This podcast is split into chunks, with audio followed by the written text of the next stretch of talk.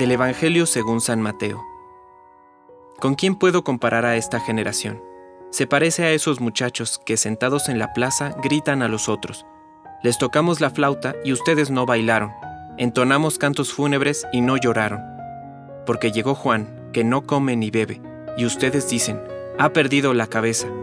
Llegó el Hijo del Hombre, que come y bebe, y dicen, es un glotón y un borracho, amigo de publicanos y pecadores. Pero la sabiduría ha quedado justificada por sus obras. Palabra de Dios. Compártelo, viralicemos juntos el Evangelio. Permite que el Espíritu Santo encienda tu corazón.